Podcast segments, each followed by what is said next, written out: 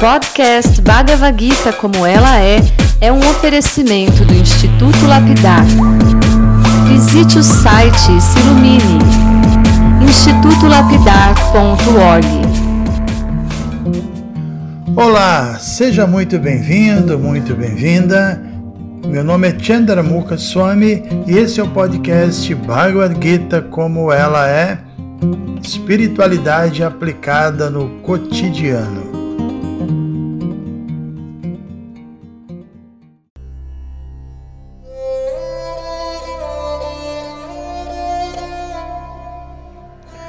Ok, bom dia a todos, bom dia a todas. Vamos então, com a graça de Krishna, dar continuidade na nossa leitura e comentários sobre a Bhagavad Gita.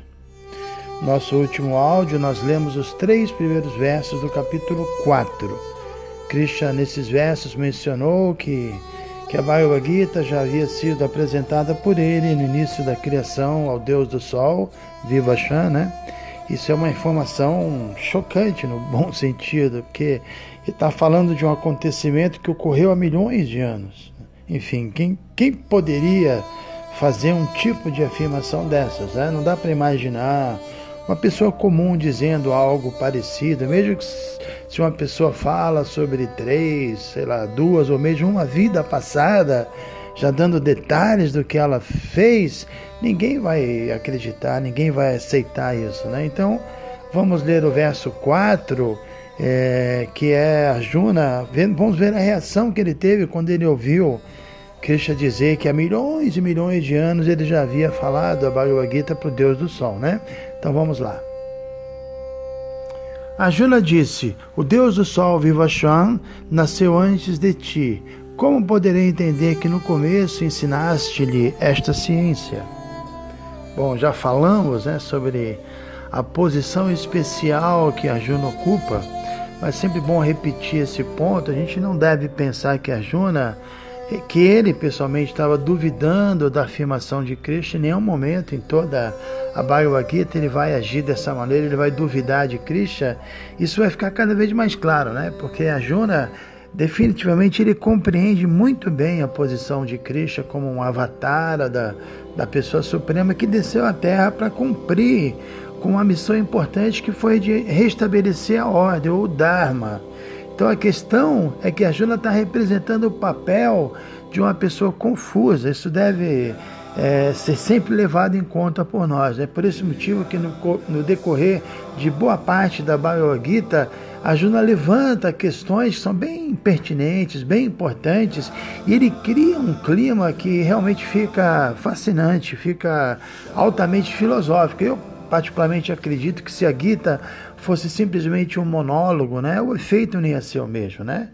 Então, ainda bem que não é algo, diríamos assim, morno, né? é algo muito quente. Existe uma baita história por trás da Gita que, que é descrita em detalhes no Mahabharata e Arjuna é parte dessa história. Né? A figura de Arjuna é o arquétipo da, da alma corporificada que, que é muito piedosa, mas que está muito confusa. Então, será que ele mesmo, Arjuna, duvida das afirmações apresentadas por Cristo? Evidentemente que não. Ele não está querendo esclarecer suas próprias dúvidas, mas as dúvidas das pessoas comuns, né? E as pessoas comuns estão cheias de concepções equivocadas sobre vida espiritual, de ideias erradas, vivem especulando. E é para essas pessoas que a Juna está assumindo esse papel importante, que é fazer as perguntas certas. Né? Tem, tem mais uma questão que Shila Prabhupada comenta, ou seja, a Juna estava tendo oportunidade de ouvir diretamente de Krishna. E para um devoto puro como ele, isso é um néctar, né? uma coisa extremamente prazerosa. Então vamos ler os dois versos seguintes, aí o próprio Krishna mesmo que está falando, verso 5 e verso 6. A personalidade de Deus disse: Tu e eu já passamos por muitos e muitos nascimentos, posso lembrar-me de todos eles, mas tu não podes, ó subjugador do inimigo. embora eu seja não nascido e meu corpo transcendental jamais se deteriore, e embora eu seja o Senhor de todas as entidades vivas, mesmo assim, em cada milênio, eu apareço sob minha forma transcendental original. Então, novamente, aqui algumas revelações bombásticas feitas por Krishna. Né? E todas essas revelações ajudam a gente a entender cada vez mais que ele de jeito nenhum é um ser humano comum, né? Qual ser humano se lembraria de pormenores de milhares de nascimentos anteriores sem a menor chance? Eu, por exemplo, não me lembro onde eu estava nessa mesma data no ano passado, por exemplo, até porque eu, eu viajo muito, né? Então, Cristo já disse no capítulo 2 que para aquele que nasce, a morte é certa e vice-versa também. Mas ele diz aqui que no caso dele, ele não nasce, ele é não nascido. Então, essa já é uma das diferenças entre nós e Cristo, né? Nós nascemos e por isso iremos morrer e ele não nasce e também não morre, ele é eterno, né? Nós nascemos no sentido que nós, enquanto almas espirituais, fomos colocados dentro de um corpo determinado. Na verdade, foi injetado, se é que a gente pode dizer assim, num determinado ventre, a própria natureza material, que é completamente mística, ela se incumbiu de preparar por nove meses um corpo para nós, a alma, né? Podemos nos mover dentro desse mundo. Então, só que nós não somos o, o, os corpos, né?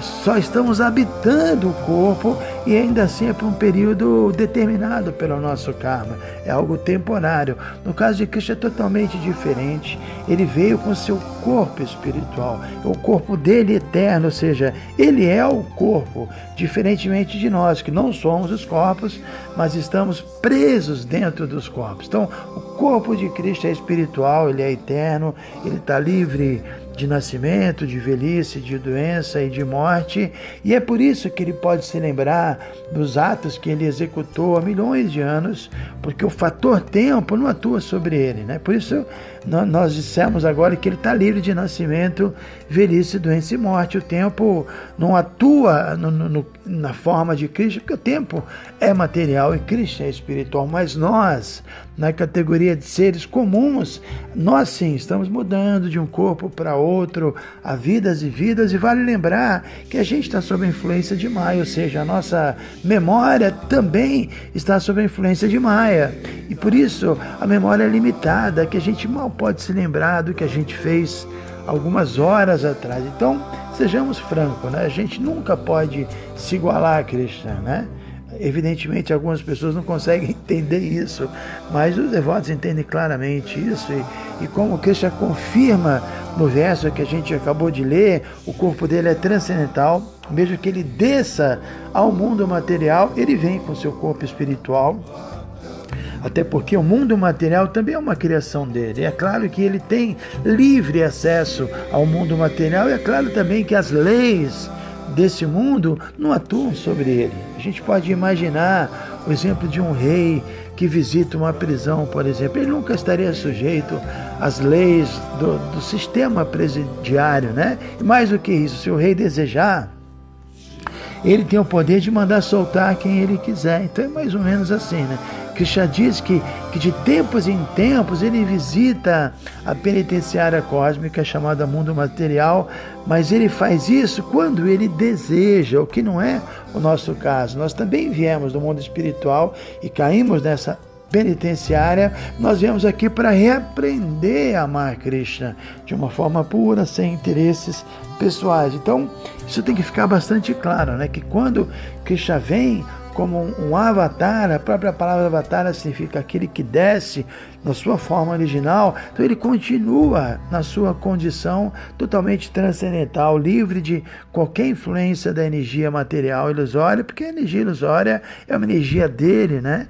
E tem um propósito de, de nos prender nesse mundo, nos purificar em última análise. Então, Krishna vem através de sua própria potência interna e ele não se relaciona com Maya, que é a sua energia externa, sua potência externa. Por isso o corpo dele nunca se deteriora e o fato dele passar da infância a juventude, isso é somente parte do passatempo de Cristo, né? Porque a gente sabe, tem devotos que se relacionam com Cristo na fase infantil, que curtem Cristo como uma criancinha que tem, a gente chama isso de raça, esse, esse relacionamento, se atraem pela forma bem infantil de Cristo e tem uma relação meio maternal, meio paternal, né?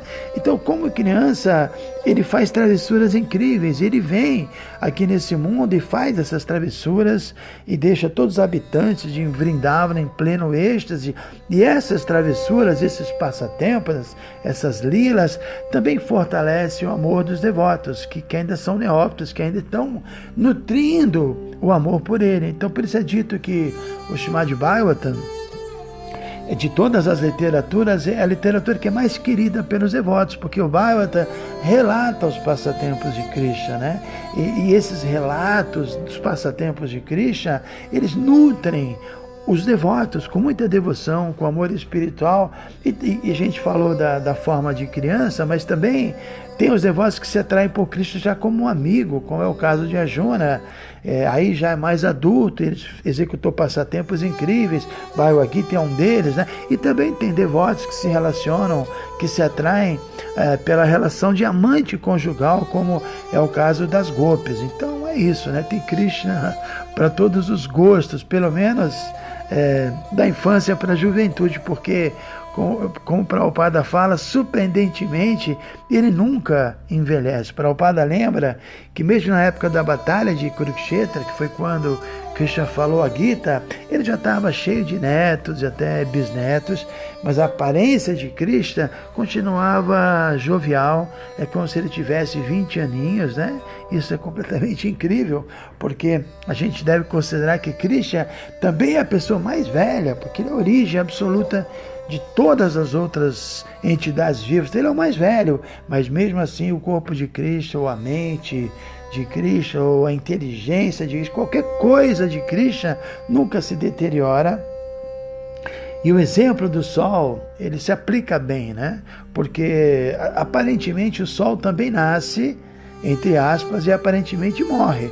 E Krishna também nasce e morre, entre aspas. A gente sabe que o Sol está praticamente fixo na sua posição, mas para nós que temos uma percepção limitada e precária, parece que ele nasce, parece que ele morre, e é isso mesmo. Krishna, é, nesse exemplo, é como o sol, ele nem nasce e nem morre.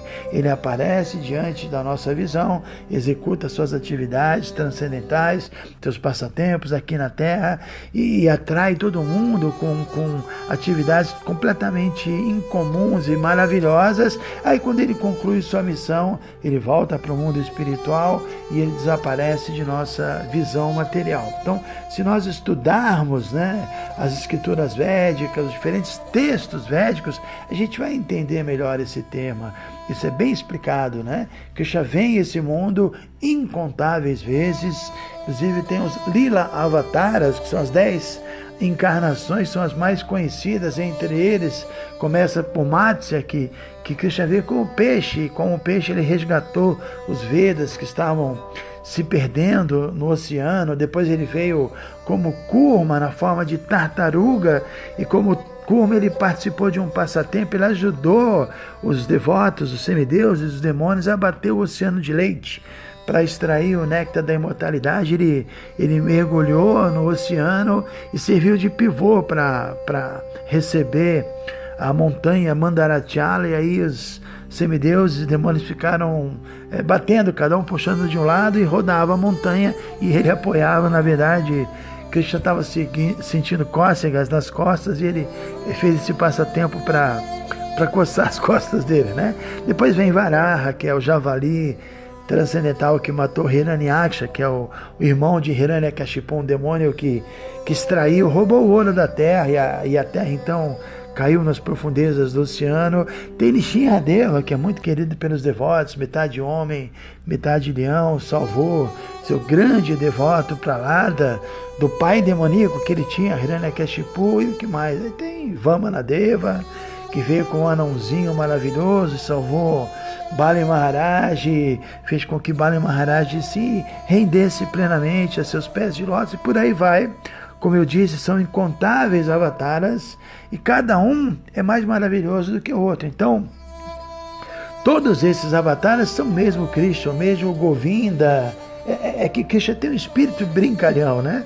Assim como uma criança gosta de brincar, então Krishna quis brincar como um peixe, ele, por isso ele veio na Terra como um peixe, ele quis brincar de ser tartaruga, ele quis brincar de ser um javali, ou seja, são lilas, são brincadeiras, mas mesmo sendo o mesmo Krishna, ele também é muitos. E apesar dele se manifestar em inúmeras formas, os devotos puros que, que realmente têm amor genuíno por ele compreendem isso muito bem.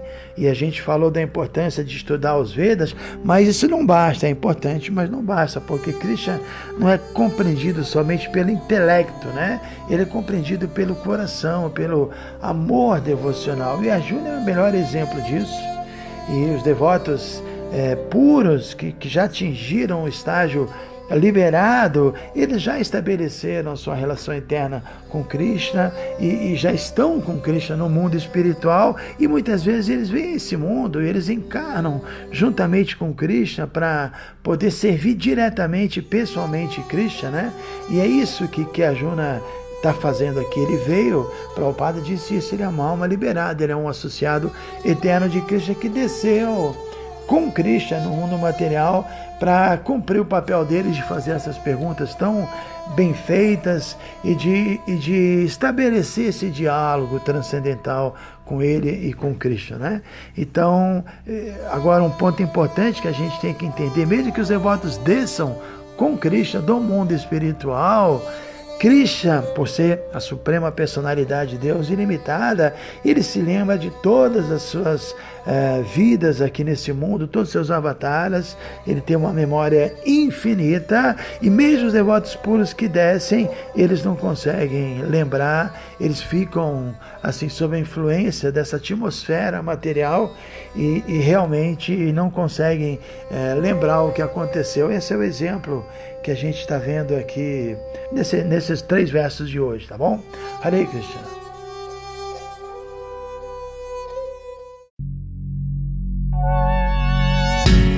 Se você se interessa por este conteúdo, não deixe de fazer o curso Bhagavad Gita para iniciantes com Chandramukha Swami. Para você se informar, é só entrar no site institutolapidar.org você vai ver que é um curso completo. Você vai estudar todos os 700 versos e vai entrar nos principais elementos filosóficos da Bhagavad Gita. São bem mais de 100 horas de estudos. Você pode assistir a hora que quiser e quantas vezes quiser. Dá um pulinho lá então. institutolapidar.org